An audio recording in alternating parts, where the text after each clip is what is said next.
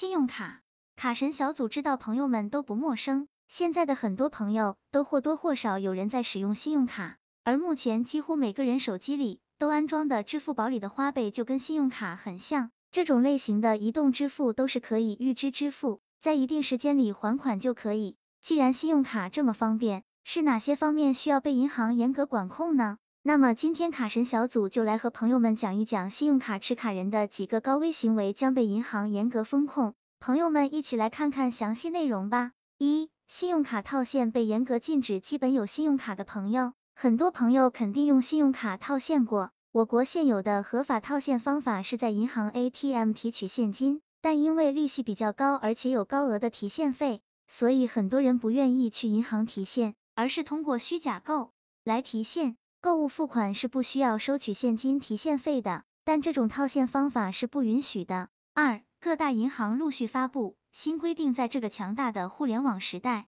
原先是可以在网络上出售 POS 机，但是从二零二零年十一月份起，中银行发布了一个新规，不允许从第三方支付机构来使用信用卡消费积积分，也就等于说无法获得信用卡积分，并且除了光大银行和人民银行之外，广东发展银行还有中国民生银行也做出了类似的新规定，而且这些银行规定，如果发现再次通过第三方支付来套现信用卡，将直接停止使用，并且取消所有信用积分。三、各大银行对套现进行打击，之前的第三方 POS 机刷信用卡的使用范围很大，导致了非常多拥有信用卡的持卡人利用了这个缝隙，通过一些虚假的购买的消息来将现金从信用卡中拿出来。并且因为消费的提取现金利率只有百分之零点零五左右，而从银行用信用卡取现金的利率是百分之一，所以信用卡的拥有者才会选择用虚假的购买消息来套现，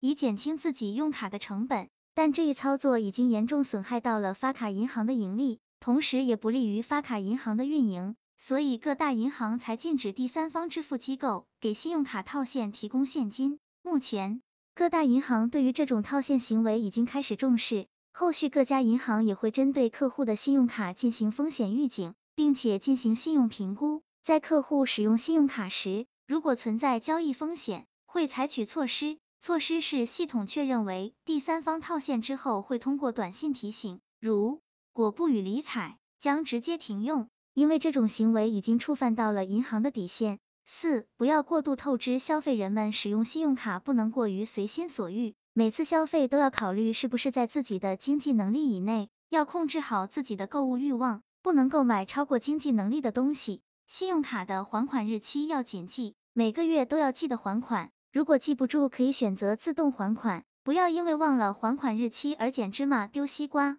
让自己的本金加上利息总金额越来越高。五、信用卡的优缺点，信用卡。和花呗的类型非常像，信用卡对比普通的储蓄卡来讲，最方便的就是可以在卡里没有钱的情况下进行消费，因为储蓄卡的使用必须要在卡上有余额的情况下才可以消费，但是信用卡是提前预支，所以就算没钱也可以买东西，只要记得每个月还信用卡的日期，到期还款就好，并且信用卡在购物时不仅方便安全，还有积分等小礼物赠送。持有信用卡的用户在银行的一些商户消费可以享受折扣，而且多次消费可以让自己在银行的信用提高。卡神小组总结，在最后，卡神小组认为信用卡就和刀一样，信用卡有利也有弊，没有任何一个东西是只有好处没有坏处的。卡神小组认为，信用卡的弊端就是虽然可以暂时解决经济上的困难，但银行发行信用卡的本质还是为了赚钱。